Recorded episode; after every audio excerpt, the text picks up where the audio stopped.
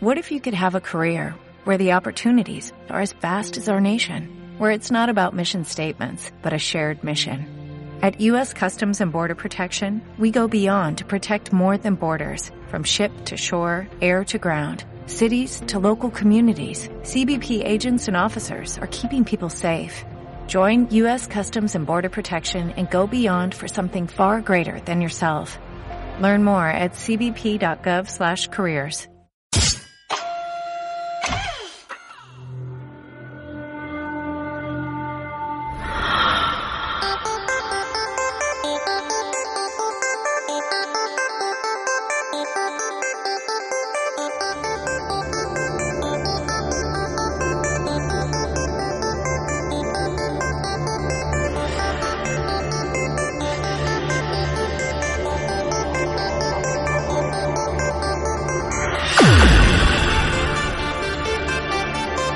Aquí comienza Nueva Dimensión.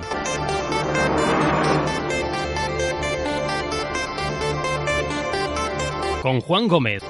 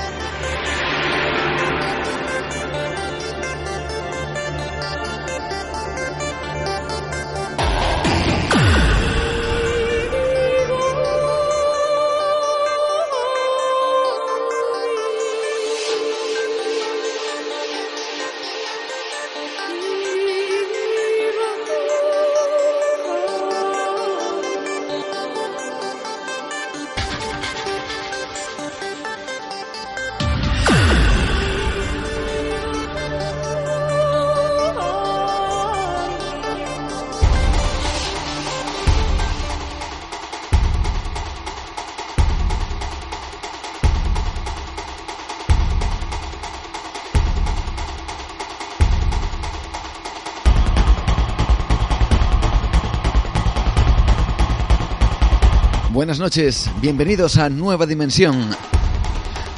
Durante los últimos días, la noticia principal con la que se abrían los informativos, prácticamente a nivel mundial, provenía directamente del cielo. Todos a estas alturas ya sabemos qué ocurrió sobre los montes Urales en Rusia, sobre las casi mil personas heridas de diferente consideración en la localidad de Chevyalinsk, la capital de la región, y que fue sin duda la más afectada por un meteorito que cayó a la Tierra. El número de afectados por los fragmentos de este meteorito que impactó en la región rusa de los Urales alcanza por el momento los 550. Así lo informa el Ministerio del Interior. La caída de las partículas cósmicas que también causó graves la daños. ciencia ficción pasó a ser realidad cuando esta mañana un meteorito cayó en la zona central de Rusia, dejando al menos mil heridos y millones de dólares en daños. Por lo menos mil personas resultaron heridas en este incidente que ha captado la atención global. Todos conocemos la teoría de la extinción de los dinosaurios por culpa de un asteroide. Surge entonces la pregunta, ¿podrá algún día repetirse ese evento? En este salón de clases también sintieron el estruendo.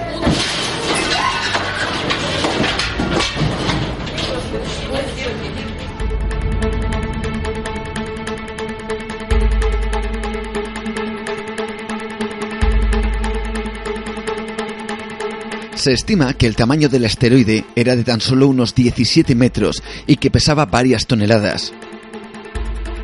Su velocidad, su velocidad en el momento de entrar en la atmósfera terrestre era de unos 20 kilómetros por segundo. Durante su estallido, la luz que produjo superó durante un instante a la propia luz del Sol. El asteroide se desintegró sin que impactaran grandes trozos en la superficie. El objeto encontrado de mayor tamaño apenas era de un par de kilos, pero produjo un cráter de 8 metros de diámetro, que hubiera sido mayor de haber impactado sobre tierra firme, ya que lo hizo en un lago. La monitorización mediante sensores infrarrojos realizada por la Organización del Tratado de Prohibición Completa de los Ensayos Nucleares ha revelado nuevos datos. El meteorito impactó con una fuerza de 470 kilotones, el equivalente a 30 bombas nucleares. Como la misma que se utilizó en Hiroshima durante la Segunda Guerra Mundial. Si la trayectoria del asteroide hubiera sido otra, podría haber impactado de lleno en algún lugar, lo que hubiera producido una catástrofe de terribles consecuencias y hubiera abierto un cráter de varios kilómetros de radio. El momento fue captado por miles de testigos que grabaron con sus cámaras lo que sucedía. Y fueron protagonistas de las hasta seis explosiones de gran intensidad que produjo la onda expansiva. Vio rayo en el cielo como si fuera un avión, pero después nuestra casa empezó a temblar. Sentimos pánico. Los vecinos salieron a la calle porque no entendían lo que pasaba. Después supimos que era un meteorito. Vi un fuego de color naranja y después oí una explosión. Las ventanas de las casas vecinas se abrieron con la fuerza de la explosión. Empecé a llamar a mis parientes o amigos, pero la red telefónica no funcionaba. Hasta ahora no funciona bien.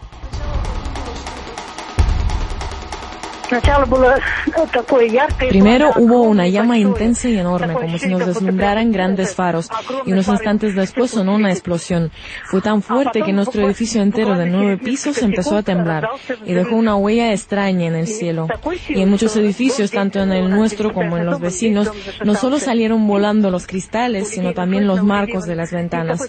En el trabajo de mi hija se les cayó una pared entera y una puerta de metal. Así de fuerte fue la explosión. Desde luego era una visión aterradora.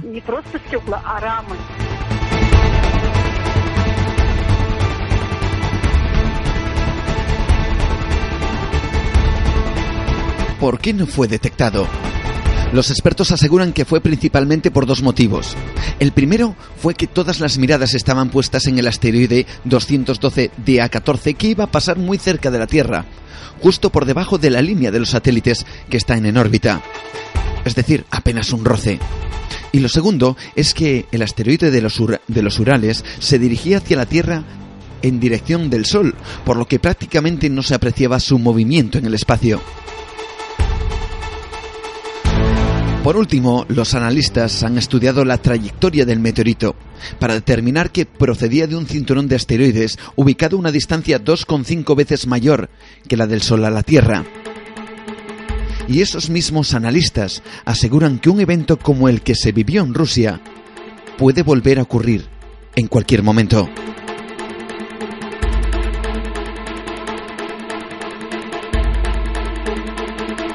A raíz de este suceso se ha puesto en marcha un plan de monitorización de los cielos con la puesta en marcha de dos satélites que se encargarán de escanear en la medida de lo posible los, los objetos que pudieran poner en riesgo la seguridad en la Tierra.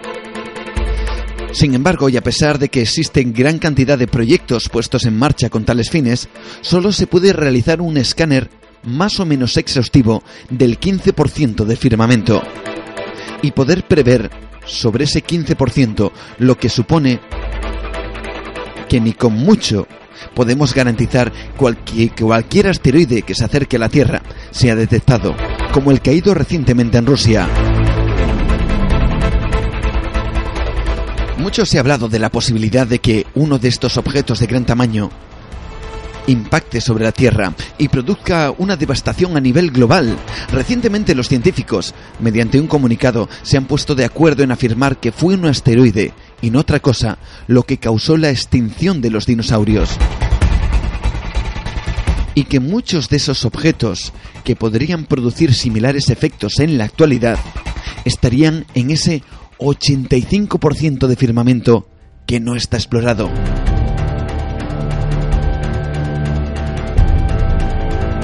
Uno de esos objetos donde su impacto sería terrible para todos los seres vivos de la Tierra, es el descubierto el 19 de junio del 2004 desde el Observatorio Nacional de Kitt Peak en Arizona. Este asteroide atraviesa constantemente la órbita de la Tierra y este mismo año 2013 lo hará de nuevo, pasando relativamente cerca de nosotros, aunque de momento sin riesgo, sin embargo, la NASA y la Agencia Europea, Espacial Europea, tienen una especial preocupación por este objeto. Pero, ¿por qué? Le han denominado Apophis, que significa serpiente de la muerte. Ha llegado a tener el nivel 5 en la escala de Turing. Ese nivel es el más alto en riesgo de impacto sobre la Tierra. Pero ¿qué es, eh, ¿qué es este objeto que amenaza nuestras vidas? De este objeto, precisamente, de este asteroide, hablamos hoy con Pedro Palau Pons y de su novela, llamada precisamente así, Apophis, el año del cometa y que además contiene increíbles referencias, quizá casualidades, a buena parte de cosas que han sucedido en estas últimas semanas y que hoy garantizo que os, van a sorprender.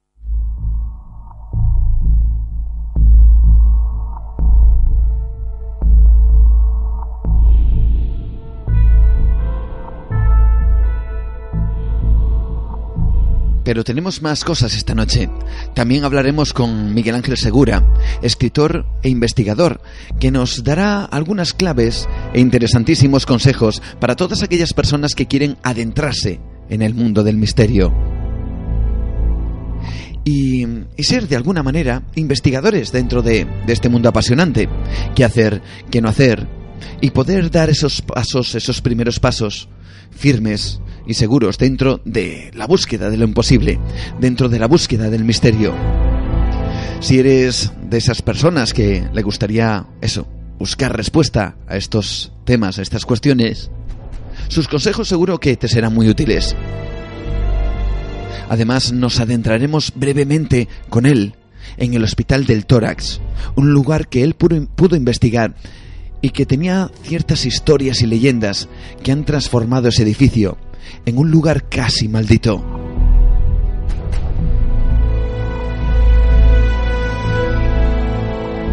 Sin duda tenemos por delante una noche apasionante de misterio y de investigación. Todo esto aquí, en unos instantes. Así que abrimos nuestra ventana al misterio en nueva dimensión. Bienvenidos.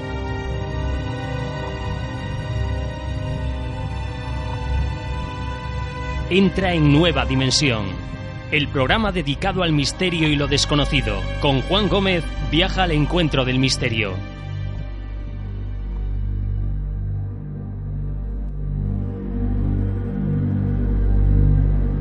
Como hemos dicho en nuestra introducción, eh, parece que más que nunca ahora hay que mirar a los cielos. A los cielos porque a veces aparecen objetos extraños que, que amenazan con, con invadir nuestras vidas de manera sorpresiva y sin que nadie se lo espere. Uno piensa que, que hay mucha gente, y desde luego lo hay, mirando precisamente ahí al firmamento, eh, controlando, intentando adelantarse a los acontecimientos, pero a veces sucesos como, como el de Rusia de esta, de esta semana pasada, pues nos hace pensar que, que quizá lleguemos en algún momento demasiado tarde. Eso, por supuesto, es un pensamiento que seguramente a mucha gente le asalta.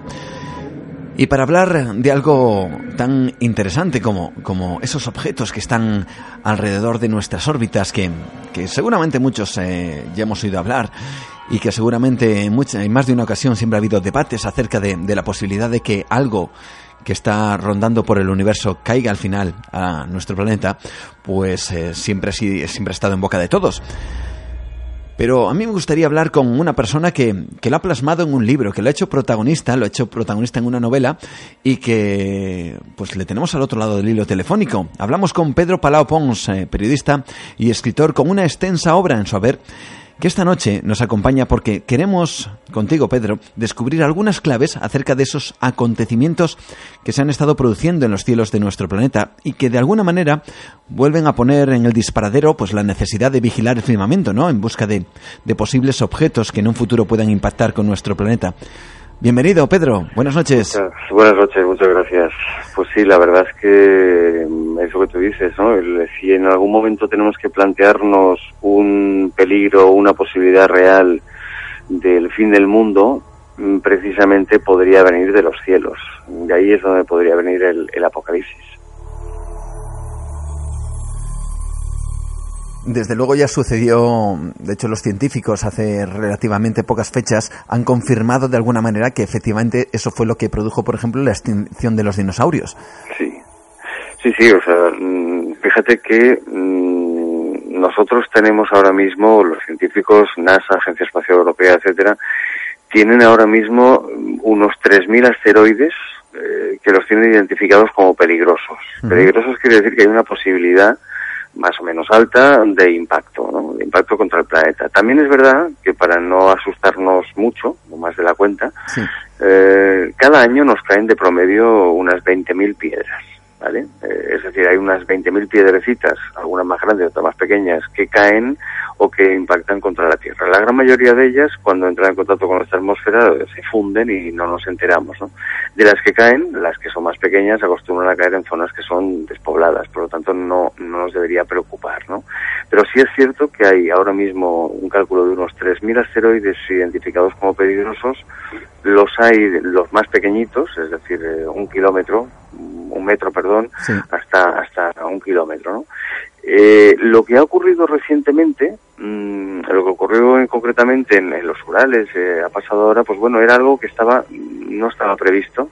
Sabemos, las últimas investigaciones nos dicen que podría pertenecer al cinturón de asteroides que, que, que está, que, que ese, ese, asteroide orbitaría en torno al Sol y que bueno, nos ha tocado, nos ha tocado lleno porque nadie lo esperaba y no se ha podido prever nada pero no es el único caso, ¿no? Es decir, eh, diariamente caen piedras en nuestro planeta, lo que ocurre es que, bueno, muchas veces no nos, no nos enteramos o, y casi nunca son detectadas. Piensa que, aparte sí. de este último, uno de los últimos episodios bestias que ha ocurrido con, con meteoritos fue en el año 72, cayó un asteroide de unas 5.000 toneladas, eh, entró en contacto con la atmósfera a unos 54.000 kilómetros por hora, Y llegó a casi 60.000 kilómetros del suelo. ¿no? La buena suerte es que entró muy con un ángulo muy abierto, solamente no rozó, y si hubiera sido, si hubiera tocado el suelo habría sido devastador, o sea, tan devastador quizá como el, el meteorito que acabó con los dinosaurios hace 65 millones de años.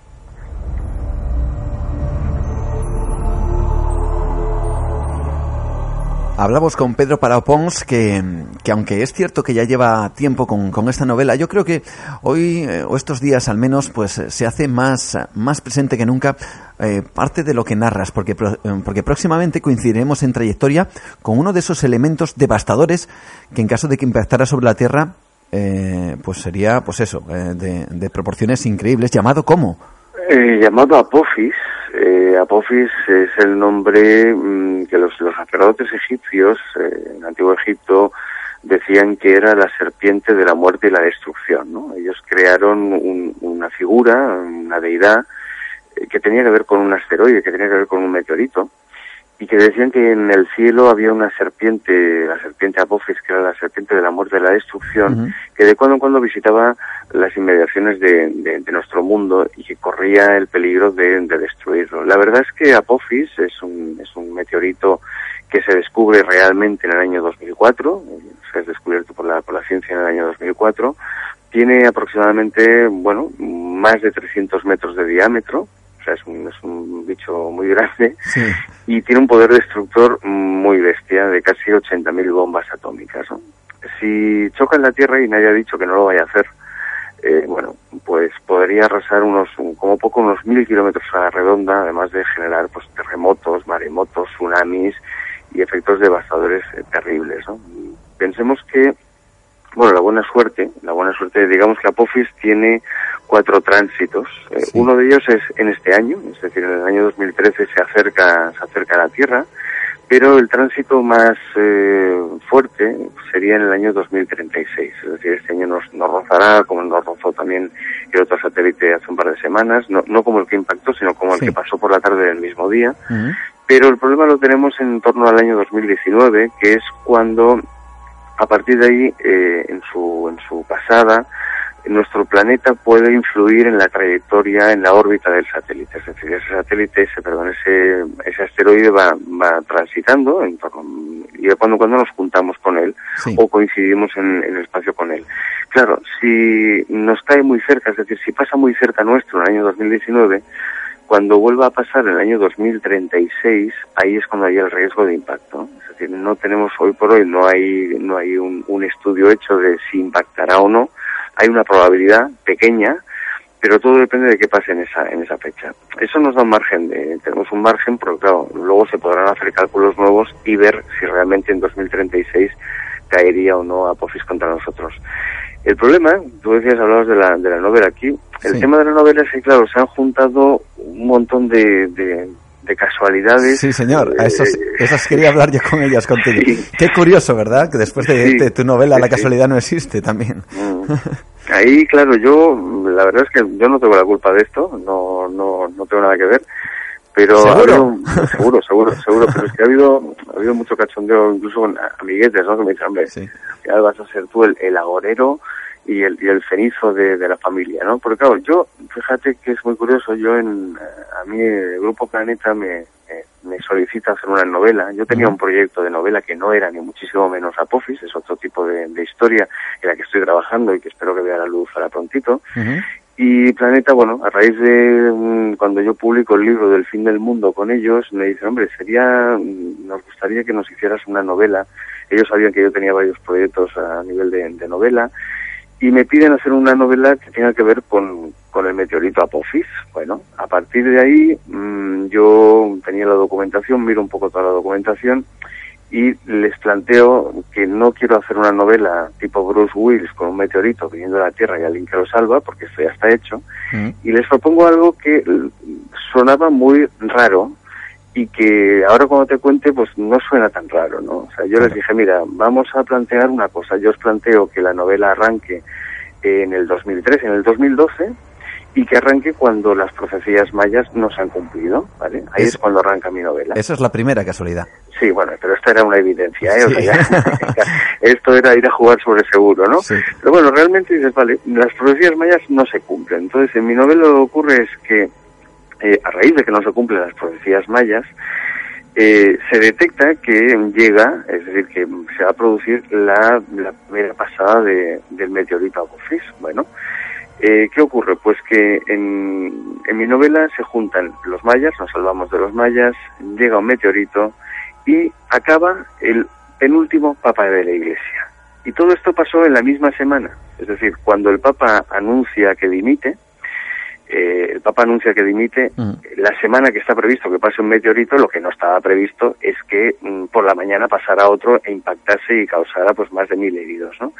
Y curiosamente, aparte de eso, luego resulta que hubo un terremoto que se sintió, se percibió en, Roma, entró una erupción de Lenna, cayó un rayo encima de la cúpula de San Pedro, vamos, que para hacer una novela, me, si lo hubiera yo puesto eso, me habría dicho, estás pasado, o sea, de creatividad, ¿no? Eh, es decir, en esta vez vemos una vez más que la realidad siempre supera la ficción, o sea, nadie se podía imaginar, pues bueno, que el Papa dimite, le cae un rayo en la cúpula el día que dimite, viene un meteorito que provoca heridos, pasa otro la tarde, empieza a haber terremotos. Y eso es lo que pasa en mi novela, es decir, no exactamente en esa secuencia de hechos, pero en mi novela sí que juego con llega un meteorito, el último papa de la iglesia, o el penúltimo, según las profecías de San Malaquías, que ahora te contaré.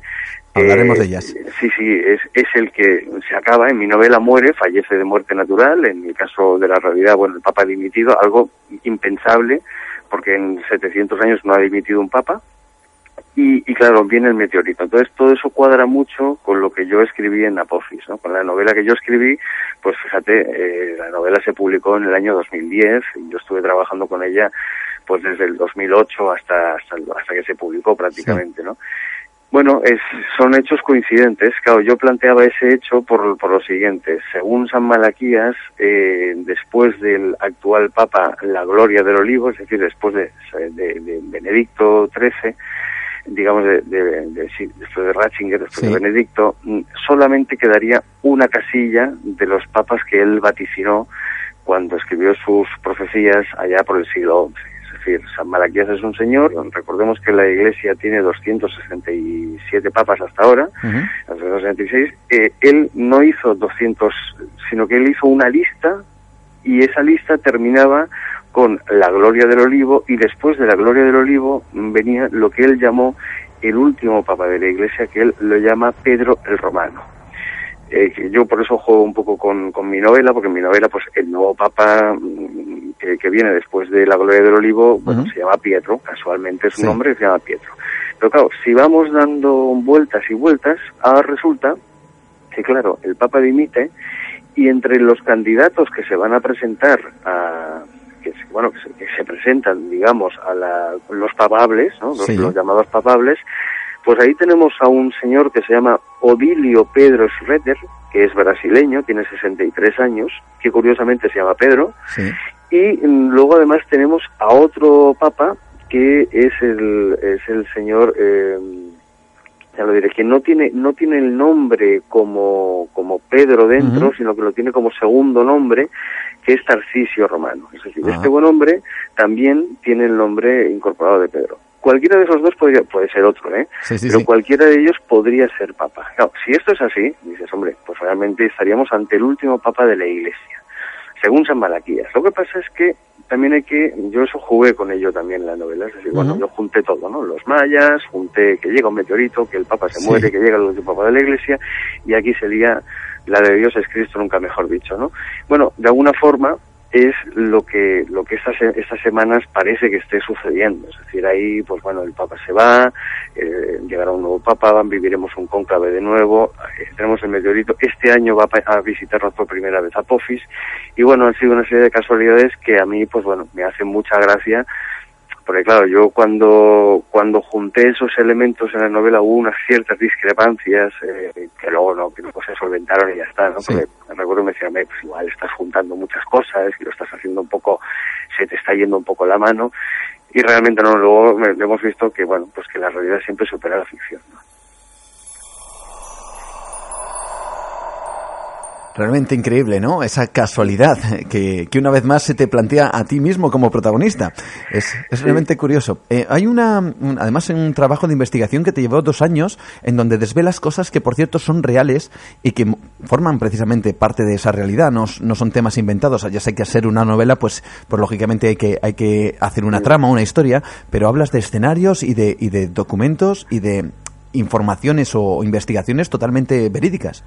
Sí, sí, o sea, a ver, la novela, salvando la distancia de, de, mi enfermiza creatividad, de, del Papa que se va y el, o sea, todo, toda la, toda la novela está, además yo hice, me acuerdo que hacíamos, mm, hacía mucho la, la, bromita, eh, cuando hacía la promoción de la novela hace tres años, de que estaba basada en una posible y presunta realidad, ¿no? O sea, yo decía, es, no es una novela basada en hechos reales, sino que está basada en posibles y presuntos hechos reales, ¿no? Y realmente ahora, pues bueno, casi lo son. Eh, claro, toda la documentación que tiene la novela es real. Es decir, cuando yo hablo de profecías, utilizo las profecías reales, cuando hablo de los mayas también, cuando hablo de escenarios, yo he visitado todos, menos uno, que no puedo decir cuál es, he visitado todos los escenarios que salen en la novela, eh, todos los procesos, por ejemplo, en mi novela pues aparece un cónclave, ese cónclave es, está basado en todo, en cómo se hace el cónclave de verdad. Bueno, en los cónclaves no hay espías, en el mío sí, pero es igual, claro, hay, que variar cositas. Claro. Eh, quiero decir que todo lo que es la novela eh, tiene un punto de realidad, hasta, hasta, hasta en, lo tocante a la Agencia Espacial Europea, es decir, las, las diferentes hipótesis que se plantean los personajes de mi novela para solventar el problema de Apophis son hipótesis que se ha planteado la Agencia Espacial Europea y la NASA de alguna forma todo es eh, bastante real mm, y todo está documentado. Por eso tardé, tardé muchísimo más porque quería hacer algo que fuera muy, muy constatable, ¿no? Incluso, pues, eh, hay, hay, hay escenarios de la novela eh, donde, donde tú puedes ir, si vas al lugar, mm, por ejemplo, hay una, la novela, un, más de un 40% de la novela acontece en, en Estambul, en la, en la, vieja ciudad de Estambul, y una persona que vaya con la novela eh, y visite esos lugares pues se va a dar cuenta de que esos lugares existen y están ahí. Yo me he tomado algunas licencias con creativas, eh, porque claro, bueno, hay, hay cosas que no puedo contar para no desvelar, ¿no? pero todo el mundo que haya estado en Estambul, o más o menos a todo el mundo le suena la famosa Catedral de Santa Sofía o el Templo de Santa Sofía, que hoy día es un museo. Yo ahí le he hecho algunas pequeñas variaciones subterráneas, y ahí lo dejo, pero la verdad es que todo eso es real. Y, y, cuando yo, por ejemplo, genero una historia de un terremoto y hablo de, de diferentes terremotos en cadenas volcánicas o en cadenas montañosas, pues también son reales. O sea, no es que hayan pasado, pero sí podrían pasar. Y eso fue un poco lo que lo que a mí me llevó a, darle, o sea, yo quería darle veracidad a la novela y por lo tanto la forma de darle veracidad era basarla en cosas que ya existían o que podían llegar a pasar.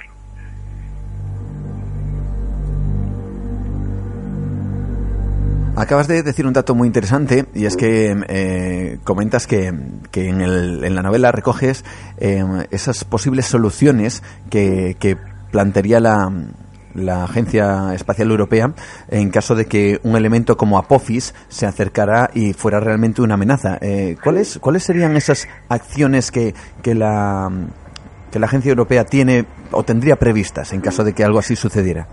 Bueno, lo primero, hay una curiosidad que yo descubrí, que me sonaba también a muy peliculera, pero que es, real, y es que mm, documentándome sobre el tema de la, de la novela y la Agencia Espacial Europea y la NASA, eh, me enteré que existe una institución financiada por Naciones Unidas, que es la Agencia para la Defensa Intergaláctica, que dices, no puede ser. Y sí, sí, hay, un, hay una delegación, eh, eh, o al menos ahora no lo sé porque es 2013, pero en su momento, en el 2010, existía, como que ahora estamos en crisis, igual ya no tienen fondos, pero había una delegación auspiciada por Naciones Unidas que se dedicaba precisamente a investigar eh, los riesgos de un ataque mm, de un objeto exterior a nuestro planeta, ¿no? En este caso un meteorito. Mm. Y digamos que las soluciones que planteaba, que yo planteo en mi novela, son las mismas que plantean estos estamentos oficiales. Es, no hay una solución a día de hoy. Así de claro. Es decir, se han planteado todos mil cosas, ¿no? Desde lanzar misiles que no tenemos todavía para disgregar el objeto, es decir, no tenemos eh, todavía una capacidad, sí hay una posibilidad mm, de intentar interceptarlos cuando está cuando un, meteorito está muy cerca, sí hay una posibilidad, pero la velocidad es tal que hoy por hoy no hay armamento que sea capaz de ir a esa velocidad, ¿no? A atacar a esa velocidad. Hay otros planteamientos como lanzar naves. Hay uno que es muy muy divertido, muy de Mortadelo y Filemón, sí porque consistía en lanzar una serie de sondas eh, que pintasen el meteorito, aprovechando una de sus pasadas, para que esa pintura generase con los rayos eh, del sol eh, unas alteraciones de temperatura muy notables en la, en la cara del meteorito y favoreciera un cierto desvío, unos pequeños, unos pequeños ángulos de desvío para evitar claro, yo me imagino allí a los señores con la brocha pintando, que no, es el caso, ¿no? Pero imagínate lo que dices, hombre, se nos ha ocurrido ir a pintar un meteorito. Entonces, bueno, las soluciones que no hay, no hay. Lo que sí es importante, y esto sí es real, es que Pedro Duque, el astronauta español, lleva más de dos años quejándose, y con razón, de que no hay, no se están utilizando fondos para prevenir estas circunstancias. O sea, él es uno de los, de los grandes eh, digamos, defensores de necesitamos mm, vigilar e invertir más dinero en la prevención del impacto de meteoritos. Y bueno, yo creo que a raíz de lo que ha pasado ahora en Rusia, se habrán dado cuenta de que esto es así. Es decir, deberíamos, mm, porque claro, una cosa es que eh, sabemos que va a pasar a Apophis y lo tenemos muy detectado y está fotografiado, pero ese es uno. Pero insisto, hay miles y miles de posibilidades de que nos caiga uno pensemos que em, hubo un, o sea, lo normal, la gran suerte que tenemos es que las poblaciones están muy, muy, en puntos muy concretos y es bastante difícil que pase algo, ¿no? Que pase algo grave, pero por ejemplo,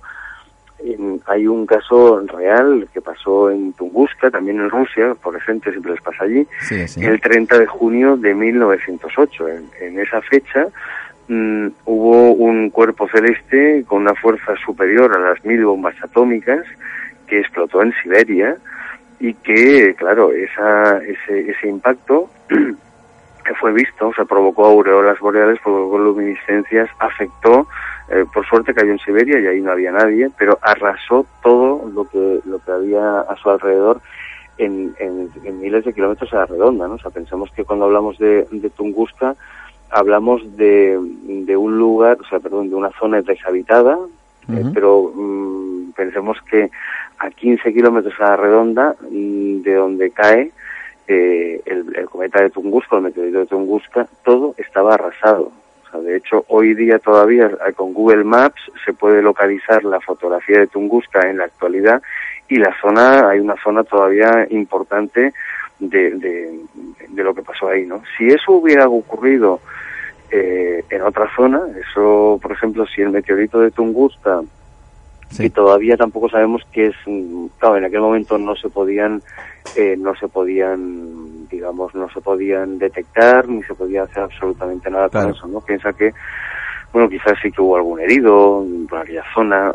Lo que sí es cierto es que las, plantas y la vida animal fueron afectadas genéticamente, que hubo muchas personas que habían tocado piedras eh, lanzadas de onda expansiva que, acabaron enfermas. Hubo alteraciones en los, en los niveles de, radiación, se, se, estuvieron haciendo pruebas con el carbono 14 y la verdad es que, bueno, que había muchas alteraciones pero es que, bueno, si eso hubiera pasado, eh, si esa explosión hubiera acontecido en, en Europa, hubiera caído pues, en Europa o en cualquier otro lugar habitado, habría sido devastadora.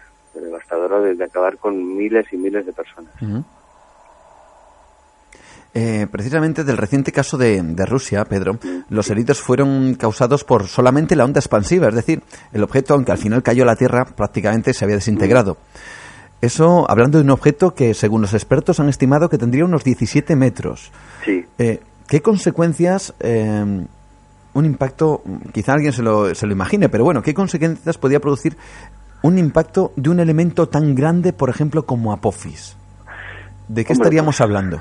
Eh, pues mira, Apophis, el, el equivalente, más o menos, ¿eh? porque tampoco habría que ver, o sea, hay algo, hay algo que nos salva, y es que cuando un objeto entra en contacto con la atmósfera tiende a, padece una erosión, padece una disgregación. Eso es lo bueno y lo malo, es decir, lo bueno es que igual eh, no cae uno solo, o sea, cae uno solo y, es mucho más localizado, ¿no? lo malo es que, claro, en función de cómo se fracture, podemos tener una lluvia de meteoritos bestial, ¿no? Pero para que te hagas la idea, mm, Apophis eh, equivale eh, a unos siete estadios de fútbol en compacto. Si cae, claro, si cae eh, la onda expansiva brutal, brutal, o sea, lo que pasó en Rusia sería una bromita con lo que con lo que sería Apophis, ¿no? En la trayectoria que han calculado, además un ruso también, se ve que les va la, historia de los meteoritos, eh, un ruso calculó que podría impactar contra la Tierra en la zona del Atlántico. Es decir, si impactase en el Atlántico, inmediatamente Europa comenzaría pues aproximadamente en Italia, en la mitad de Italia, es decir, el resto hasta Italia, desde Portugal hasta Italia, todo fuera, quedaría completamente arrasado, mm, anegado y arrasado. Eh, la mitad del continente africano quedaría también desaparecida. La, la zona este del continente sudamericano quedaría arrasada también, es decir, posiblemente lo que conocemos actualmente como Sudamérica comenzaría por la parte del sur, nos quedaría Chile, arrasaría prácticamente en toda la zona de Brasil. Y todo eso provocando además eh, millones de, kilotones de, perdón, de actividad, es decir, mega tsunamis, eh, un cambio sin duda en el eje de la Tierra y posiblemente la extinción de la vida en el planeta. Es decir, no, Apophis eh, es, es uno de los meteoritos que podría acabar realmente con la vida en el con la, con la civilización y con la vida en el planeta. Sería devastador.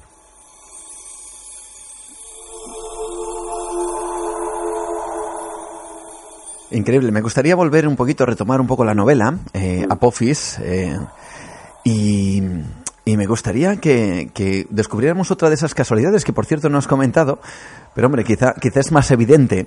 Eh, pero bueno, hablas tú de un grupo muy especial que tú les denominas en la novela Los Eternos. Sí. Em, no sé si te atreves o no a decir en quién te basas, pero sé que te basas en, en un grupo real también que existe. Sí, a ver, no puedo decir en qué grupo real, eh, pero sí es cierto que y es una sociedad que sigue sigue vigente en nuestros días ¿no? yo en la novela lo que planteo es eh, como es una novela donde además mezclamos acción pues tiene que haber unos malos entonces dentro de los malos porque claro, la, novela Apophis es un thriller, realmente es un thriller apocalíptico, no es una novela que gire en torno a un meteorito, sino que el meteorito es la excusa para construir toda la novela, ¿no? Eh, digamos que los malos de mi novela lo que quieren es manejar, han estado manejando las sociedades, y aquí cualquiera puede pensar en, en esos grupos de poder que supuestamente manejan un poco el mundo, y lo que quieren es acabar con la iglesia y quieren aprovecharse del caos que supondría pues eh, la presencia de un meteorito, el, final de la llegada del Papa, etcétera, etcétera, para controlar eh, un poco las, a la sociedad, ¿no? O sea, permitir que haya una sociedad en, un caos perpetuo y en una convulsión perpetua para tener sus objetivos que son pues son, son geopolíticos, económicos, etcétera. Tanto es así que ellos lo que hacen es planear, los, los eternos de mi novela, los malos de mi novela, son los que hacen es planear diferentes atentados y sobre todo planear acabar con la vida del Papa, ¿no? O en este caso con la vida del, del nuevo Papa. El primero, insisto, que muere de forma natural, ¿no? Entonces los eternos es una sociedad secreta de asesinos eh, cuya finalidad o cuya cuya filosofía es por una parte el poder económico, político, social, etcétera, pero que tienen detrás una línea filosófica espiritual. Eh, la línea filosófica espiritual es que ellos consideran que son, de alguna forma, tienen el poder de conseguir la inmortalidad o la eternidad, no, no en este caso la inmortalidad, eh, sino la eternidad a través de los sacrificios rituales. en sí, la sociedad originaria de los Eternos es una sociedad secreta que nace en Asiria, es decir, los asirios tenían ese tipo de sociedad. Mm, ellos creían que el alma de una persona se podía volcar en el alma de otra mediante unos complejos rituales de donación basados en, en el asesinato ritual y en la ingesta de, bueno, en la práctica del canibalismo también y mm, consideraban que esta perpetuación eh, era, era factible y viable a través de una serie de, rituales. ¿no? Bien, esta sociedad mm, se le pierde la pista, luego reaparece en diferentes apartados de la historia, toda esta es la, parte real. La parte real, sí. Sí, sí, esta la parte real, es, el origen real, desaparecen en, en diferentes momentos de la historia, pero hoy por hoy seguiría estando vigente. Mm, no sería la misma sociedad que yo, claro, yo en, en, la novela lo que he hecho ha sido condensar todo, ¿no? Es decir, condensar un poco pues su, su filosofía, su, su historia geopolítica, etcétera, etcétera, y les da un, un, un aire más, más novelesco, si tú quieres, pero de alguna forma eh, herederos de aquellos eternos, de aquella sociedad originaria de, de Asiria, pues estarían hoy mm, detrás de algunas de las sociedades secretas más importantes y estarían todavía Mm, detrás de acciones criminales como la desaparición de personas, los secuestros de, personas desaparecidas que, mm, bueno, que de alguna forma no es que estén desaparecidas, eh, sino que han sido secuestradas para formar parte de sus, de sus rituales ¿no? y, de sus, y de sus prácticas, en este caso criminales.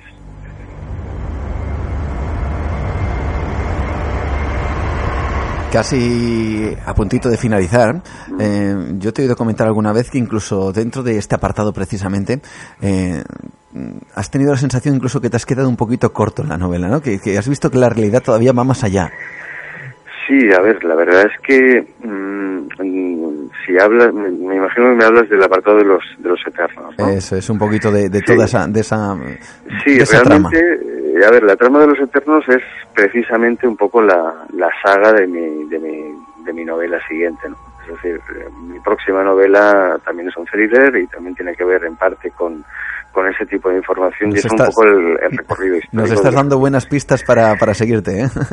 Sí, lo que pasa es que mm, va a ser, a ver, ya te lo avanzo, pero sí que hablaremos en su momento si queréis. Sí, sí, cómo no. Porque es, es una novela distinta. Es decir, yo lo que me estoy planteando a ver, realmente la saga de los Eternos es la sociedad secreta de los Eternos, lo que yo llamo Eternos, y sus poderes son, o su forma de funcionamiento es mucho más increíble de lo que podemos llegar a imaginarnos. Es decir, nadie se puede creer que haya em, hombres, mujeres o niños que son secuestrados en diferentes países simple y sencillamente para ser torturados y ser comidos por personas que pueden estar trabajando en una multinacional, en una industria farmacéutica, en un banco o en la panadería de la esquina. Esta es un poco la, gravedad, es decir, los miembros de estas sociedades secretas pueden ser personas como tú y como yo.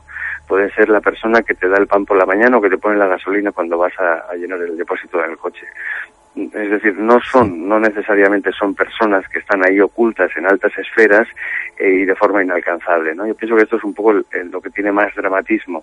Luego están los, los, los, los grandes jefes o los grandes intocables, como llaman ellos, que hay toda una trama detrás de eso, ¿no? Y bueno, precisamente mm, una parte de, de esa línea de la, de la, de la sociedad de los eternos es la que yo cojo para hacer mi nueva novela, que es, eh, bueno, que es un poco la, saga de los eternos, y mm, precisamente lo que busca es eso, ¿no? conocer mejor cómo funciona esta gente que hacen y darnos cuenta de que en su momento, en su origen, sí hubo una disgregación, es decir, los eternos no, no actuaban inicialmente mm, de forma malévola, O sea, cuando los, los, la sociedad nace entre los asirios, nace por mutuo, por mutuo consentimiento, no ejecutaban a nadie. Es decir, digamos que no ejecutaban a nadie que no quisiera ser ejecutado. Que esta es la otra, ¿no? Pensemos que, por ejemplo, el ritual, y esto lo explico en la novela, el ritual de ejecución de un eterno consiste en que si yo quiero ser eterno, mm, alguien me tiene que matar a mí. Es decir, yo no voy a matar a alguien, sino que alguien me tendría que matar a mí para que mi alma pueda meterse en su cuerpo, ¿no?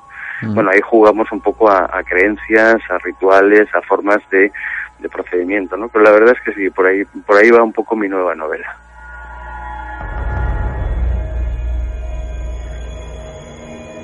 La verdad es que a través de esa de ese trabajo, de esa novela Apophis, el año del cometa, pues eh, has sabido, yo no sé si es casualidad o no, obviamente, hechos coincidentes, como bien dices, eh, tocar eh, ciertos puntos que se han estado dando precisamente en este mismo año, en el 2013. Y hablando de casualidad, ¿qué tal? ¿La casualidad no existe? Bien, pues no existe. claro que no, que no, bien, bien, muy bien. La verdad es que el libro sigue funcionando muy bien. estamos con la, con la segunda edición de la novela. En, digital sigue funcionando muy bien. No me planteo hoy por hoy hacer una segunda parte de la casualidad no existe. Esta, esta es la, también un poco el, hoy por hoy no. Mm, sigo recopilando mis casualidades y sigo porque de alguna forma no, no digamos que ese sería el, ahí, lo dejo no el tema de la casualidad sí. porque estoy bueno estoy muy metido dentro del tema de la novela. Llevo ya muchos meses trabajando con con la novela de, bueno con la nueva novela que, que tengo que entregar. Y que y, ya te digo pero también me están pasando algunas casualidades curiosas haciéndola que en su momento ahora no puedo contarlas porque la novela no no puedo claro no no, no, vamos a desvelar nada no no estamos en proceso ahí de, de de, gestación, digamos, de, la, de la criatura.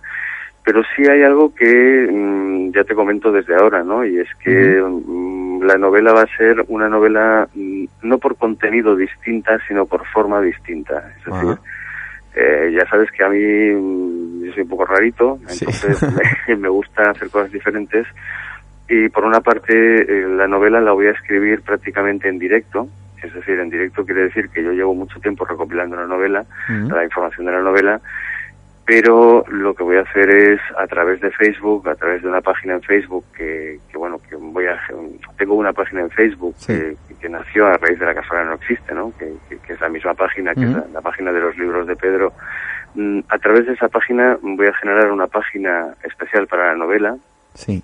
Y quien quiera podrá saber en qué momento está desarrollándose la novela eh, voy a ir incorporando videoblogs y fotografías de los escenarios de la novela, mm, tramas y subtramas, y voy a hacer algo que en su momento explicaré cómo, y es convertirla en interactiva con las personas de Facebook.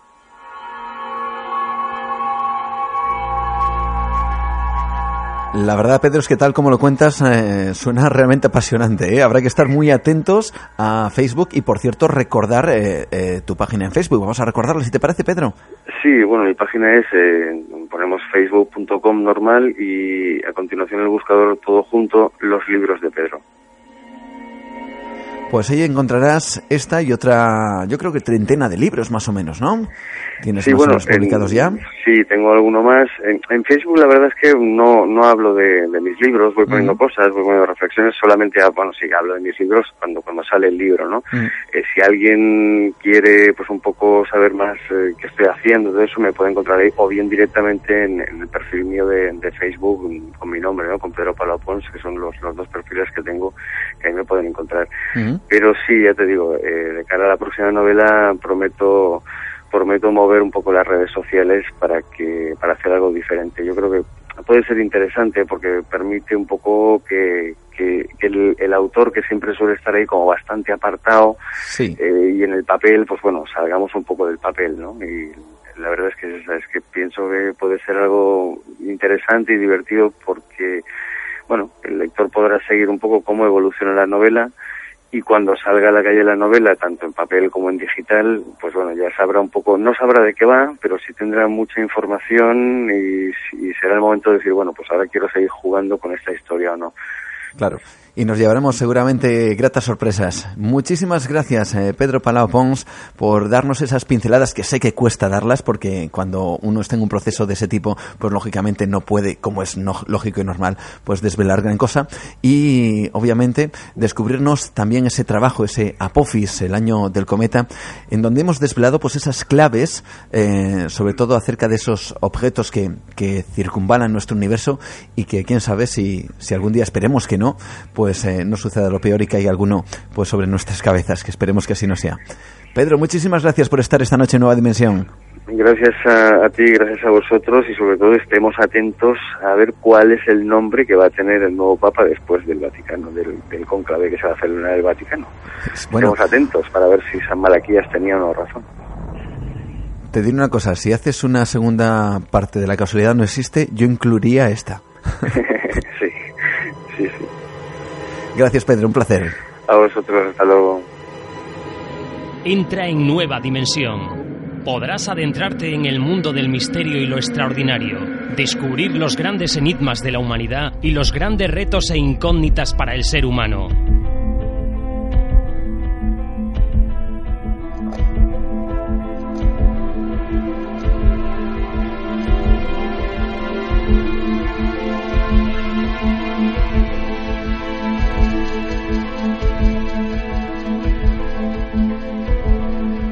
Desde luego quedará la duda, la duda hasta que los científicos nos lo aclaren si al final Apophis puede suponer un serio riesgo para la Tierra o que pase de largo como tantos otros asteroides de nuestro sistema solar.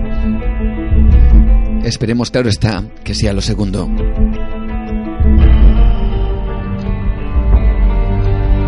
Vamos a recordaros nuestras vías de contacto aquí en Nueva Dimensión a través de las cuales podéis estar, como siempre os decimos, permanentemente informados de todo lo que sucede y por supuesto saber y conocer de primera mano cuáles son los temas que trataremos pues cada dos semanas aquí en Nueva Dimensión.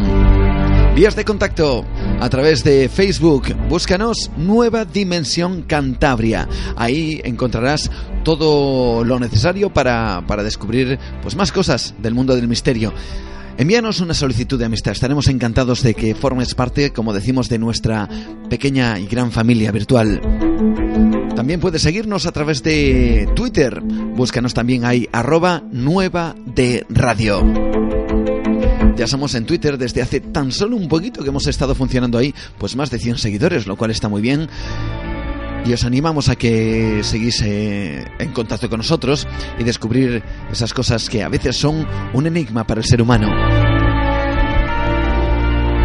Y por supuesto, si te has perdido alguno de nuestros programas y quieres eh, descubrir de qué cosas hemos estado hablando desde nuestro primer programa hace ya prácticamente casi un año, pues eh, puedes hacerlo a través de face, perdón, a través de ebox.com, el audio kiosco en internet, ebox.com, búscanos ahí en el podcast Nueva Dimensión Radio.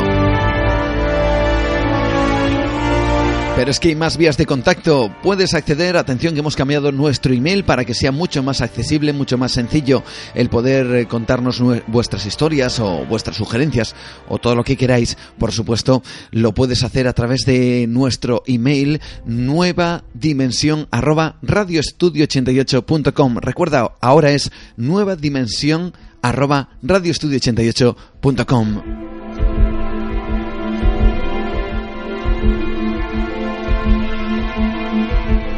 en permanente contacto con las redes sociales y contigo a través de internet y por supuesto a través de todo el mundo y este programa por supuesto lo puedes escuchar pues ahora mismo a través de radioestudio88.com a través de las ondas en el 93.4 FM y por supuesto a través de internet para todo el mundo. Y ahora vamos a viajar. Vamos a viajar con una guía, con un manual que para todos los amantes del misterio, todos los que quieran adentrarse en ese mundo, ahora tienen muy a mano para dar esos primeros pasos. Para todo aquel que de alguna manera quiera iniciarse como investigador dentro de un campo, y hemos de decir, a veces tan resbaladizo como es el mundo del misterio. Y para eso, para no resbalar y dar buenos pasos, nuestro próximo invitado, Miguel Ángel Segura, nos presenta aquí en Cantabria, a través de Nueva Dimensión, un libro, un auténtico manual del investigador paranormal.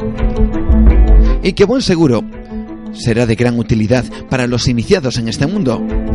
Además, podremos viajar brevemente al Hospital del Tórax, una de esas investigaciones que Miguel Ángel pudo realizar, que causó un gran impacto y del cual sabremos algunos impactantes detalles que seguro os van a sorprender.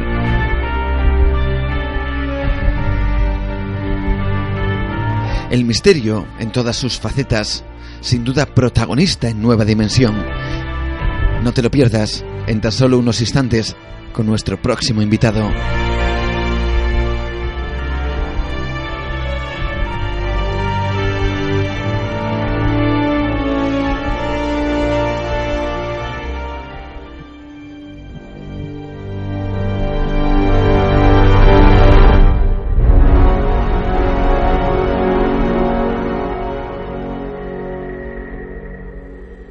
Seguimos adelante en esta noche mágica increíble aquí en Nueva Dimensión. En el mundo de lo extraordinario, del, misterio, quizá uno de los grandes retos del investigador ante fenómenos que a priori no tienen una explicación científica al uso, es cómo afrontar eso que, que se quiere investigar. ¿Por dónde empezar? ¿Qué métodos? ¿Qué técnicas? ¿Qué tipo de instrumental y con qué elementos contar para poder afrontar eso que, como digo, no tiene explicación?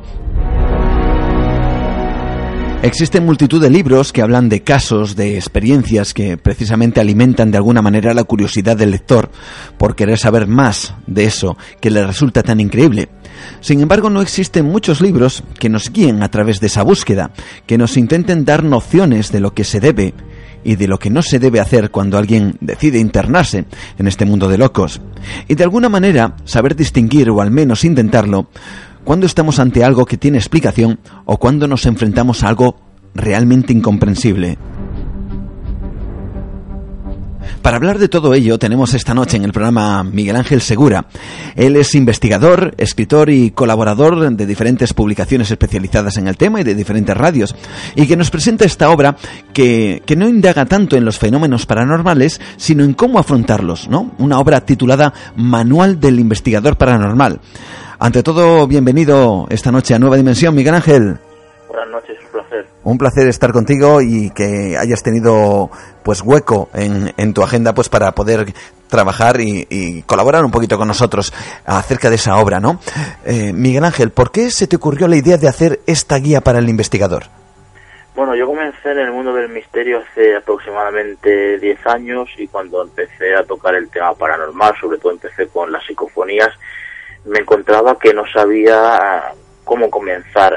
De alguna forma, pues no había una guía, un libro que, de alguna forma pues te dijese los primeros pasos o, o cómo tenías que experimentar. Recuerdo que estuve buscando muchos libros, leyendo y bueno, en todos te explicaban pues eh, la historia de los lugares, las leyendas, testimonios, en algunos las experiencias de los investigadores pero no sabías cómo realizaban en realidad esas investigaciones. Y de alguna forma pues tenías que empezar a, buscarte la vida por ti mismo, preguntando a otros investigadores y demás. Y entonces eh, pensé que sería bueno pues que, se hiciese un manual de investigación pues para esa gente que empieza que por lo menos tenga unas pautas que seguir, aunque bueno, luego al final cada uno termina eh, pues experimentando a su forma o con sus métodos, con sus técnicas, pero de alguna forma, pues bueno, para el que empieza, pues por lo menos tiene un poco de orientación y aquí lo que eh, vengo a, redactar en el libro es mi forma de, investigar. ¿Cuáles son a tu manera de ver y que has reflejado en el libro esos primeros pasos que tiene que dar una persona que decide adentrarse un poquito en este, en este mundo? Bueno, yo creo que lo principal es, eh, y es complicado a veces, lo principal es intentar apartarnos de nuestras creencias porque si nos dejamos llevar por nuestras creencias, entonces vamos a dejar de ser objetivos. Y eh, cuando uno empieza a adentrarse en el mundo de la investigación, normalmente lo hace o bien porque es alguien que cree de forma férrea en todos estos fenómenos, pero que cree eh, basándose en las teorías más espirituales o más esotéricas, creyendo que todo lo que está en ese otro lado pues son difuntos, espíritus y demás. Entonces estaría dejando llevar por las creencias o bien lo hace porque es una persona escéptica y quiere comprobar por sí mismo eh, si estos fenómenos eh, existen o no. En este caso, pues está dejando a un lado las creencias. eso es muy importante a la hora de, adentrarnos por primera vez en el de la investigación.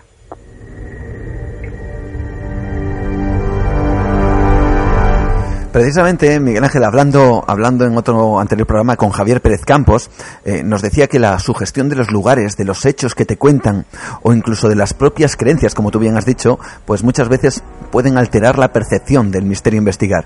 Bueno, en ese momento en donde, en donde quizá el investigador se vea un poco influido por, por el ambiente, como digo, por el lugar o por lo que te cuentan, eh, ¿qué consejo ofrecerías o qué consejo ofreces dentro de tu libro para enfrentarse ante ese momento, ante esa situación en donde uno parece que le está influenciando más eh, el, lugar, el hecho, o, más que el hecho en sí de la propia investigación. Eso es inevitable, el hecho de que tú vayas a un lugar y notes esa sugestión o el lugar te transmita sensaciones que a lo mejor no percibes en otro ambiente diferente, no más tranquilo, más, más común, eso es normal, sobre todo al principio. Y yo creo que el único método que hay un sistema para luchar contra esto es experimentar mucho. Son años de experiencia, de práctica, de acudir a lugares como estos y poco a poco la sugestión eh, va desapareciendo, por lo menos en, la mayoría de, los momentos, porque lógicamente somos humanos y siempre hay determinadas ocasiones donde la sugestión vuelve a aparecer o te encuentras con un fenómeno eh, que es espectacular, eh, que de unas dimensiones importantes y quieras que no, pues en ese momento ya estás otra vez o sugestionado o condicionado por la situación y, entonces puedes llegar a, a dejar de ser objetivo. Yo por eso siempre digo que la investigación paranormal no deja de ser eh, la interpretación individual o colectiva de una experiencia, nada más. Es que no, no hay eh, métodos científicos reconocidos por la ciencia para investigar este tipo de fenómenos, puesto que, niega la existencia de estos fenómenos. Y en el caso de que los hubiese, eh, bueno, para tener un rigor científico creo que tienes que ser científico. No puedes tener otro nivel de estudios o otra profesión que no sea la de científico si, si quieres tener un rigor científico. ¿Con qué elementos, eh, eh, Miguel Ángel, podría contar pues un investigador que quiere comenzar en esto? ¿Qué, elementos, qué instrumental o qué metodología quizá deba utilizar? Bueno, yo lo que recomiendo y lo que yo utilizo son aparatos muy básicos, simplemente eh, alguna grabadora para poder captar psicofonías, cámaras de vídeo, sensores de movimiento, alguna estación meteorológica, cualquier aparato que creamos que nos puede servir eh, para experimentar podemos utilizarlo. Lo que creo que es eh, más importante incluso es el poder crear una especie de perímetro de seguridad y va muy bien, por ejemplo, utilizar para ello cámaras de vídeo, las instalamos con el trípode y sensores de movimiento. Entonces creamos un perímetro de seguridad que nos sirve para dos cosas. Una, para eh, que nos alerte si entra alguien en el lugar, entonces sabemos que si se produce algún fenómeno extraño, alguna voz, algún sonido, pues puede ser porque alguien se ha introducido en nuestra zona, en nuestro perímetro. Y otra pues eh, que también se ha dado en alguna ocasión aunque muy pocas porque es un fenómeno difícil de que se produzca es que el sensor de movimiento eh, salta y cuando revisas la cámara de vídeo te das cuenta que por delante aparentemente no ha pasado nada ¿no? nos sirve un poco para tener un poco más de seguridad y también para registrar algún tipo de fenómenos en ocasiones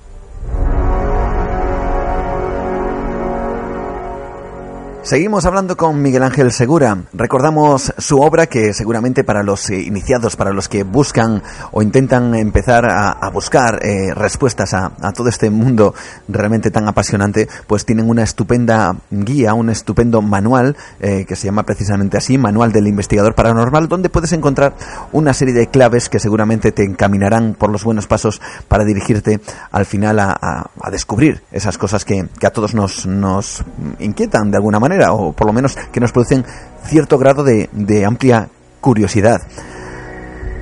Y hablando de investigadores, eh, a mí me gustaría, eh, eh, si puede ser que nos contaras un poquito, Miguel Ángel, cuál es tu opinión acerca de esos investigadores que de alguna manera buscan, no sé si decir cierta notoriedad o, o, que inflan las noticias o las historias, quizá para hacerlas más impactantes.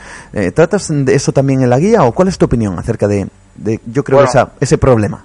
Yo creo que en ocasiones también eh, hay que ponerse la piel de, los investigadores o de los experimentadores, porque muchas veces también lo que ocurre es que en el mundillo del misterio pasa mucho esto de, las envidias, por ejemplo, y cuando alguien empieza a destacar, y te lo comento por, por mi caso propio personal, que yo aparecí de la nada y bueno, tuve la suerte de encontrarme con el Hospital del Toras, que es actualmente uno de los casos más, más conocidos en España, y eso me abrió muchas puertas en radio, televisión, decía, bueno, ¿y este chico quién es? ¿De dónde ha salido y tal? Y yo, yo sufrí bastante el tema de las envidias y bueno, se quiso, se me quiso colgar la etiqueta porque a lo mejor también inflaba los temas y tal y por eso te digo que a veces hay que ponerse ¿no? en, la situación de que hay gente eh, que con su buena fe saca temas a la luz, a lo mejor temas que son importantes y también se les quiere eh, poner esa o colgar esa etiqueta no de que inflan temas y demás yo no yo no creo que sea eh, tan común aunque sí que hay casos concretos no yo creo que lo que ocurre en el mundo del misterio igual que en, otros temas hay en otras profesiones pues es que hay muchísimas muchísima envidia alrededor. Eh, es como el tema de los fraudes. Yo apenas me, he encontrado con, fraudes que sean conscientes, sí que me he encontrado con muchos errores de personas que creen que están viendo sucesos paranormales y luego a lo mejor eh, todo lo que le ocurre o está en su cabeza o tiene una explicación racional, ¿no? Yo creo que a veces eh, habría que separar un poco eh, esa línea, ¿no?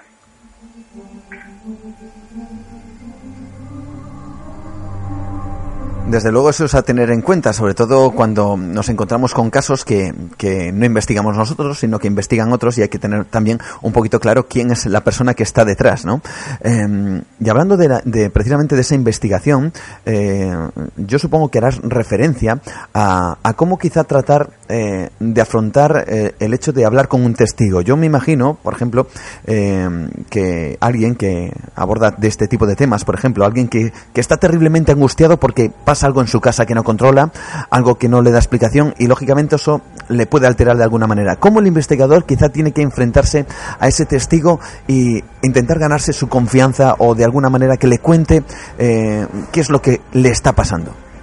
Bueno, yo lo primero que le digo a todo el mundo cuando me cuentan que en su casa suceden fenómenos paranormales o están viviendo una situación extraña, eh, yo les soy sincero y les digo que yo no voy a poder hacer eh, que esos fenómenos desaparezcan porque, eh, bueno, lo único que puedo constatar es si esos fenómenos existen, son reales o no lo son y si tienen una procedencia racional en el caso que no sea algo paranormal o no la tiene. Y aún así me, me puedo equivocar al hacer una valoración, porque no contamos con, con, los conocimientos suficientes o con el instrumental suficiente pues para, eh, para asegurar de que todo lo que nosotros afirmemos sea cierto o no. Eh, y lo que les recomiendo siempre es que nunca acudan a personas que se dedican pues hacer limpieza de casas, por ejemplo, porque lo que van a hacer es le van a vaciar el bolsillo y el problema lo van a seguir teniendo. Entonces, una vez que yo les, les explico esto, se los dejo claro, al principio hay personas que se quedan un poco extrañadas, ¿no? Pero cuando se los, se los explico, hablo con ellos, se los hago entender, se dan cuenta pues de que, de que tengo razón. Y en ese momento eh, viene lo realmente importante, y es que tienes que tranquilizar a la persona, incluso he, llegado a realizar investigaciones con ellos o a grabar psicofonías y se dan cuenta de que a lo mejor aparecen voces pero que no ocurre nada más, es decir, que el fenómeno está ahí, se manifiesta, pero que en realidad no, no es nada negativo, eh, no es algo que, que sea eh, contra ellos o que se muestre de forma violenta, aunque el testigo sí que lo interpreta así, interpreta todo lo, lo, desconocido, todo lo que le ocurre como algo negativo, malvado, y todo eso es culpa pues de, todas esas leyendas y rumores que hay alrededor de los fenómenos paranormales que lo visten de alguna forma eh, como si fuese algo negro, oscuro, malvado y en realidad es simplemente algo que nosotros desconocemos pero eso no quiere decir eh, que sea malo. Yo hago una comparativa y digo que lo que hay en ese otro lado eh, tiene que ser como lo que hay aquí en la Tierra. Habrá entidades que sean buenas, otras malas y otras que sean regulares.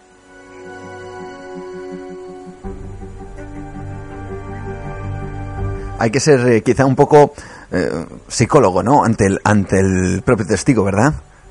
Sí, tienes que ponerte sobre todo en, su situación y eh, en ocasiones es complicado, pero también tenemos una baza a nuestro favor que es importante, y es que cuando te inicias en el mundo del misterio y empiezas a vivir experiencias, también eres novato en, este tema, entonces ya sabes de alguna forma lo que puede sentir esa persona, eh, lo salpicada que puede estar por todas estas leyendas que comentaba, y entonces ahí tenemos un punto a favor, un poco de experiencia que nos puede hacer eh, comprenderlo y ayudarle también.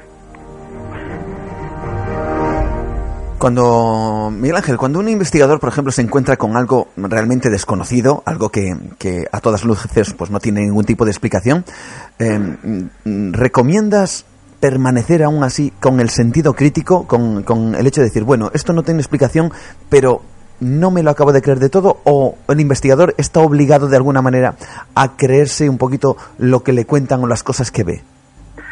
A ver, siempre hay que mostrarse escéptico, pero también hay que ser realista. Si tú sabes que estás, por ejemplo, en un lugar eh, grabando psicofonías en una casa que está en medio de la montaña y a lo mejor tienes que tienes que andar media hora y para llegar allí no, no hay ni ruido de coches de la carretera ni nada y dices bueno eh, si aquí estamos grabando psicofonías estamos todos en silencio y aparece una voz muy clara que ninguno ha escuchado en el momento que se ha producido, pues ahí sabes que eh, pues tienes casi todo a favor para que eso sea una psicofonía auténtica, ¿no?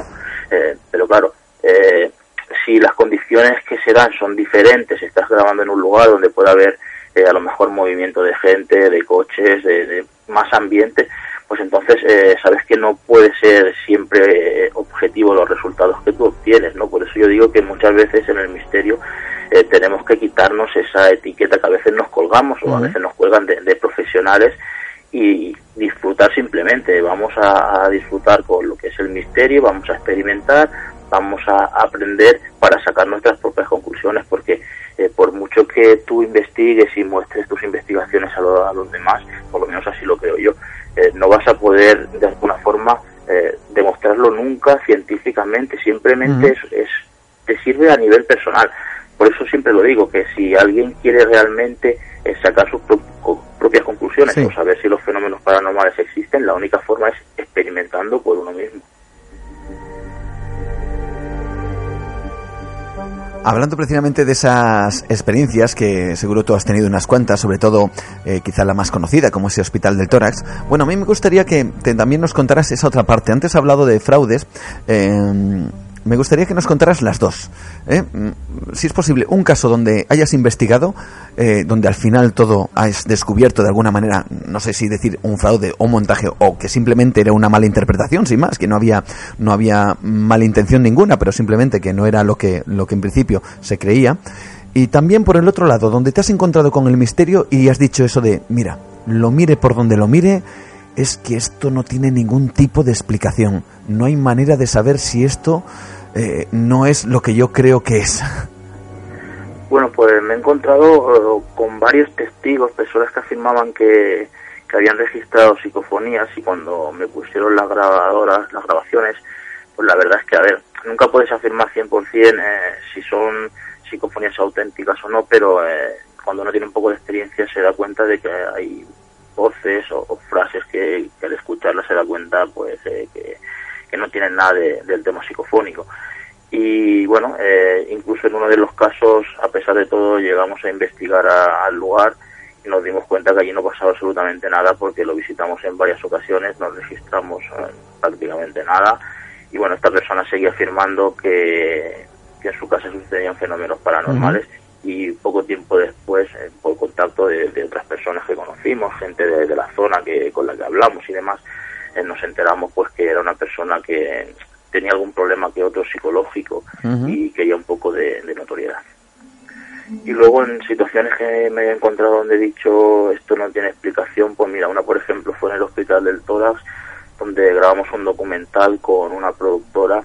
entraron cuatro o cinco miembros de la productora a grabar y al final de la noche solamente se quedó el cámara debido pues a las cosas que habían sucedido y una de ellas fue eh, fue muy curioso porque es de las pocas ocasiones que me ha ocurrido y es que uno de los sensores de movimiento saltó sin que pasase nadie eh, nada ni nadie por delante ni animales ni, personas nada. Y lo bueno es que eh, la cámara de vídeo de la productora lo registró y eso fue uno, uno de esos momentos donde dijimos uff qué interesante pero lo más interesante vino después cuando el cámara aseguró que había notado como alguien lo pisaba y el resto de compañeros pues eh, dijo asegurar también que había notado como si un aire frío pasase por ahí en medio, ¿no? Entonces, claro, sumas todas las circunstancias, todos los sucesos que han ocurrido, entonces ves que en ese momento sí que ha podido suceder algo, algo paranormal o algo por lo menos que no tiene explicación.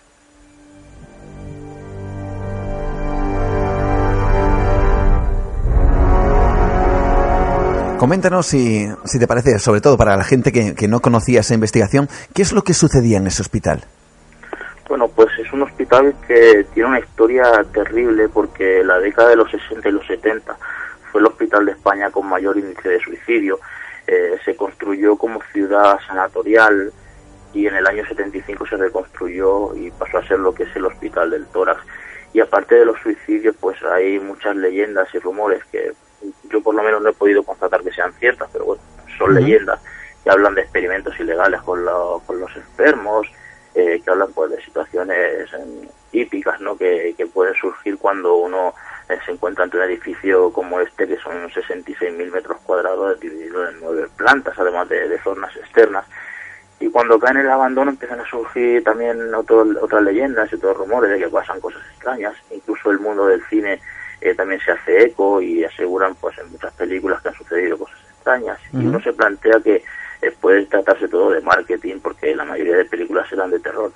Pero claro, llegas, llegas ahí a investigar y te encuentras con situaciones muy similares a las que comentan pues eh, todas estas personas y te das cuenta que hay parte de la realidad. Y bueno, en mi caso me metí de lleno en la investigación, estuve eh, casi cinco años investigando y me encontré todo tipo de fenómenos, eh, psicofonías las más espectaculares que he registrado nunca.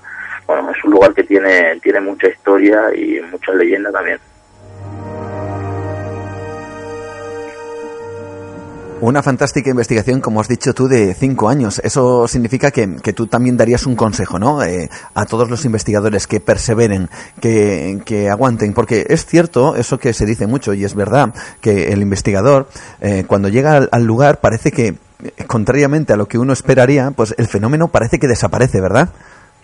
Es muy raro y muy curioso y, me he dado cuenta sobre todo en lugares como el Hospital del Tórax y en otros que he, investigado mucho tiempo, porque eh, también eh, tengo que decirlo, tengo libros publicados donde eh, solamente he hecho una investigación en cada lugar y he plasmado la experiencia en el libro. Es otra forma, pues, eh, incluso en algunos los tengo un poco novelados y tal, ¿no? Pero eh, las investigaciones un poco más serias o más profundas que he estado más tiempo, me he dado cuenta de que ocurre algo y es que contra más tiempo llevas visitando el lugar, parece que creas una especie de vínculo con lo que hay allí y de alguna forma los fenómenos aparecen y fluyen de una forma eh, más positiva y más frecuente. Y eso me ha llamado muchísimo la atención, porque en el caso incluso del Hospital del Tórax, eh, he acudido con muchísimas personas por allí y otros compañeros también, y, lo comentaba, ¿no? Es curioso que siempre que viene alguien nuevo, eh, no sé por qué, los fenómenos se ceban con esa persona en el sentido de decir que si falla a lo mejor una, una cámara fotográfica o se va la batería de una cámara de vídeo,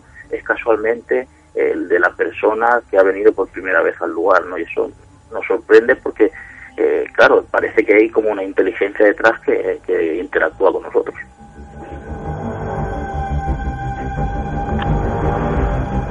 Francamente interesante todo lo que nos está contando en esta noche Miguel Ángel Segura, que por cierto recordamos una vez más eh, su, su, manual, su manual para la investigación, ese manual del investigador paranormal y que sin duda alguna, pues eh, yo creo que es un buen comienzo, ¿verdad? Para todas aquellas personas que quieren iniciarse, pero que lo, que lo hagan disfrutando, ¿verdad? Tú has dicho una cosa muy, muy clara que es no, mm, no esperar tampoco sacar grandes conclusiones, las conclusiones las tiene que sacar cada uno, evidentemente, pero sí disfrutar de, de, de esa investigación, de, de, de hablar con los testigos, de intentar indagar un poquito en, todos esos misterios, ¿verdad? Sí, de hecho, fíjate qué curioso lo que te iba a comentar y el otro día eh, me lo preguntaban en, otro programa de radio y, le dije lo mismo que te decía a ti ahora. Eh, yo me metí en el mundo del misterio para encontrar respuestas y a día de hoy, diez años después, tengo más preguntas. Es decir, no he, no he resuelto ninguna de esas respuestas. Si he conseguido tener alguna a nivel personal, es debido a otras experiencias fuera del misterio y que bueno, a día de mis creencias porque no tienen eh, ninguna objetividad. Eh, y eso es, es muy curioso, por eso yo eh, siempre digo lo mismo, si te dedicas a investigar estos fenómenos, hazlo para disfrutar, porque respuestas vas a obtener muy pocas, al revés, vas a, vas a acabar con más dudas que con las que empezaste. Muchas gracias Miguel Ángel. Casi a punto de terminar. ¿Qué último consejo eh, darías para todos aquellos que, por ejemplo, nos estén escuchando ahora mismo y, bueno, pues eh, decidan, por ejemplo, comprar tu, tu libro, eh, darle un buen repaso y decir, venga, ahora voy a ponerme yo manos a la obra? Pues yo volvería a darle el mismo consejo que he dado al principio y es que intenten ser objetivos y alejarse sobre todo de las creencias. Y algo muy importante es que si tienen algún tipo de problemas ecológicos o, que han perdido algún familiar recientemente, que están pasando por una depresión, que tienen que están emocionalmente no están muy estables, tampoco les recomendaría que se iniciasen en el mundo del misterio. Mm, les diría que dejasen un tiempo, un espacio de tiempo hasta que se recuperasen un poco, porque en esas situaciones podemos llegar a interpretar bastante mal las situaciones con las que nos podemos llegar a sobre todo si los fenómenos son un poco intensos. Un buen consejo, sin duda. Muchísimas gracias, eh, Miguel Ángel. Recordamos una vez más ese manual del investigador paranormal que está editado por ¿por quién? Por eh, Nautilus, Nautilus, ¿verdad? Vale, perfecto. Pues ¿ya lo tienes también en digital o no? ¿Perdona? ¿Lo tenéis también en digital o, todavía? Sí, se puede, se puede descargar en, en ebook o, en formato papel. perfecto.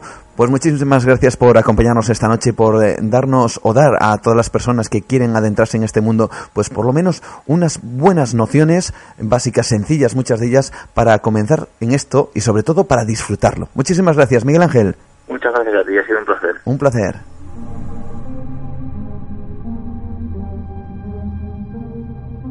Entra en Nueva Dimensión. El programa dedicado al misterio y lo desconocido. Con Juan Gómez viaja al encuentro del misterio.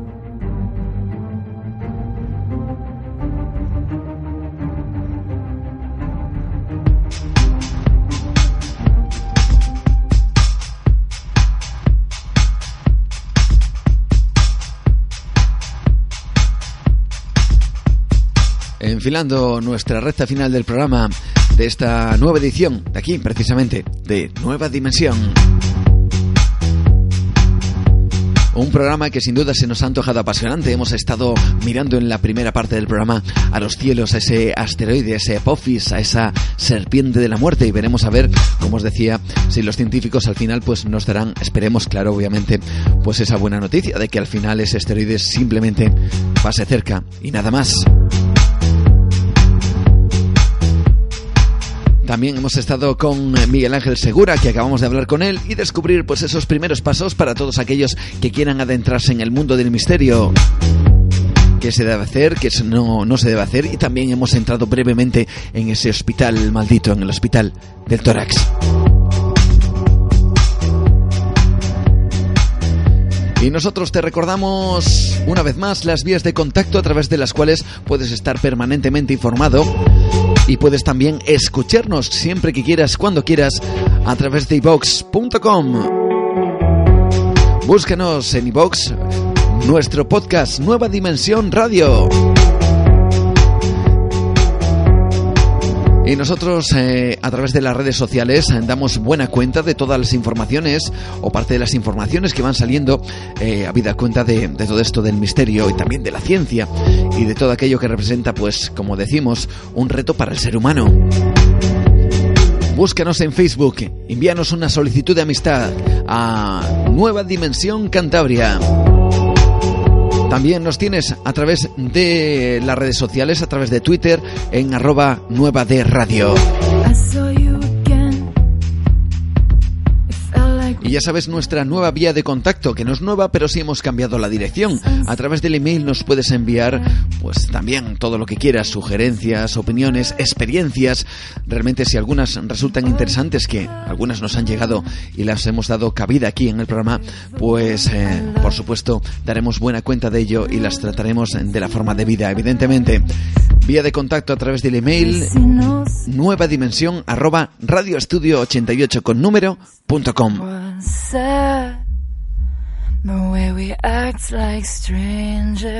Y ya te vamos adelantando si quieres parte del programa que, realizaremos pues de aquí a dos semanas. Eh, volveremos, volveremos a mirar a los cielos.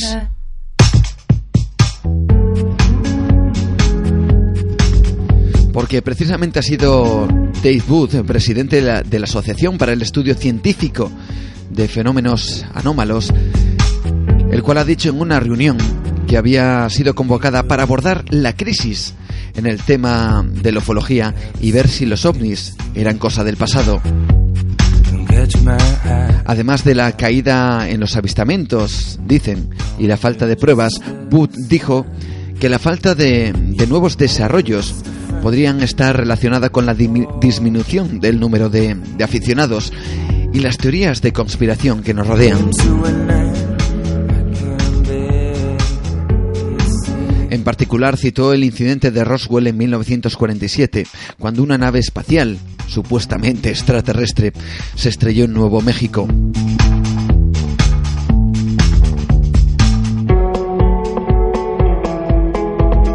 Él ha hablado que desde, entonces se ha habido muchos avistamientos, pero a partir de ahí fueron aminorándose año tras año hasta, hasta nuestros días. Nos preguntamos desde Nueva Dimensión, ¿está en crisis el fenómeno ovni? Lo abordaremos en una tertulia con, con, invitados aquí en el programa. Será una tertulia distendida y de la cual queremos sacar pues alguna que otra conclusión. Todo eso, qué curioso, cuando nos hacemos eco de una noticia que ha aparecido y que desde luego os va a sorprender si no la conoces. Hablamos de una imagen que ahora mismo está dando la vuelta al mundo. Es una imagen captada por la NASA, es un vídeo y es de una espectacularidad increíble.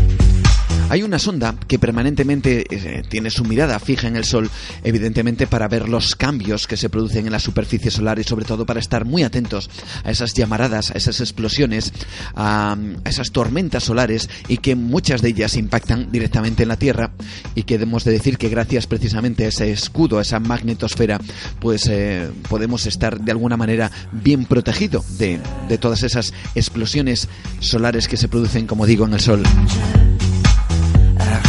Sin embargo, eh, la NASA ha captado una imagen realmente impactante.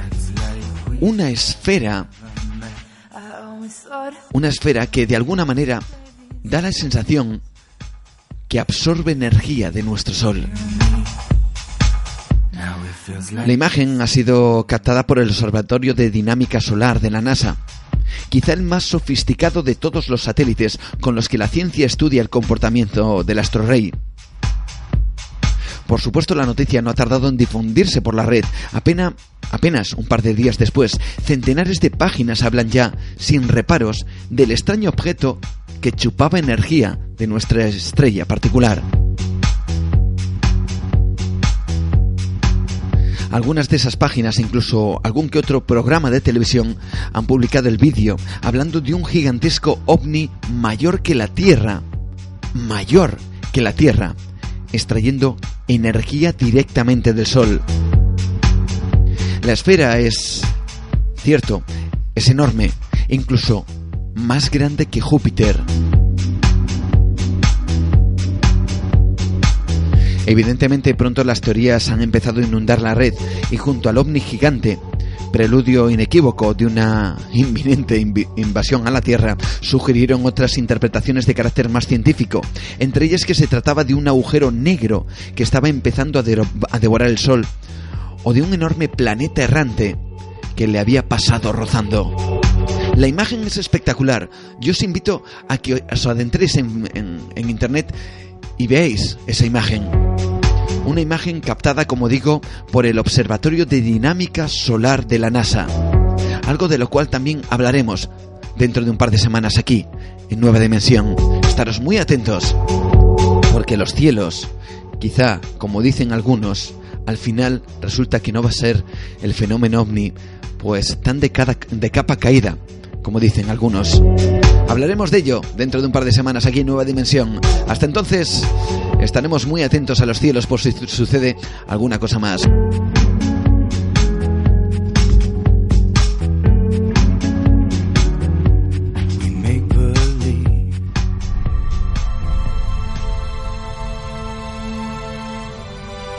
Así que que sin duda ha sido un auténtico placer compartir esta prácticamente hora y media con vosotros y haber disfrutado de temas tan increíbles y tan apasionantes como los de esta noche. Como os decía, dentro de 15 días más, ahora mismo cerramos con nuestra sintonía, nuestra ventana al misterio, y la abriremos dentro de un par de semanas. Saludos de Juan Gómez. Volveremos a estar otra vez aquí, muy cerquita de todo lo extraño, juntos en Radio Estudio 88. Adiós, buenas noches.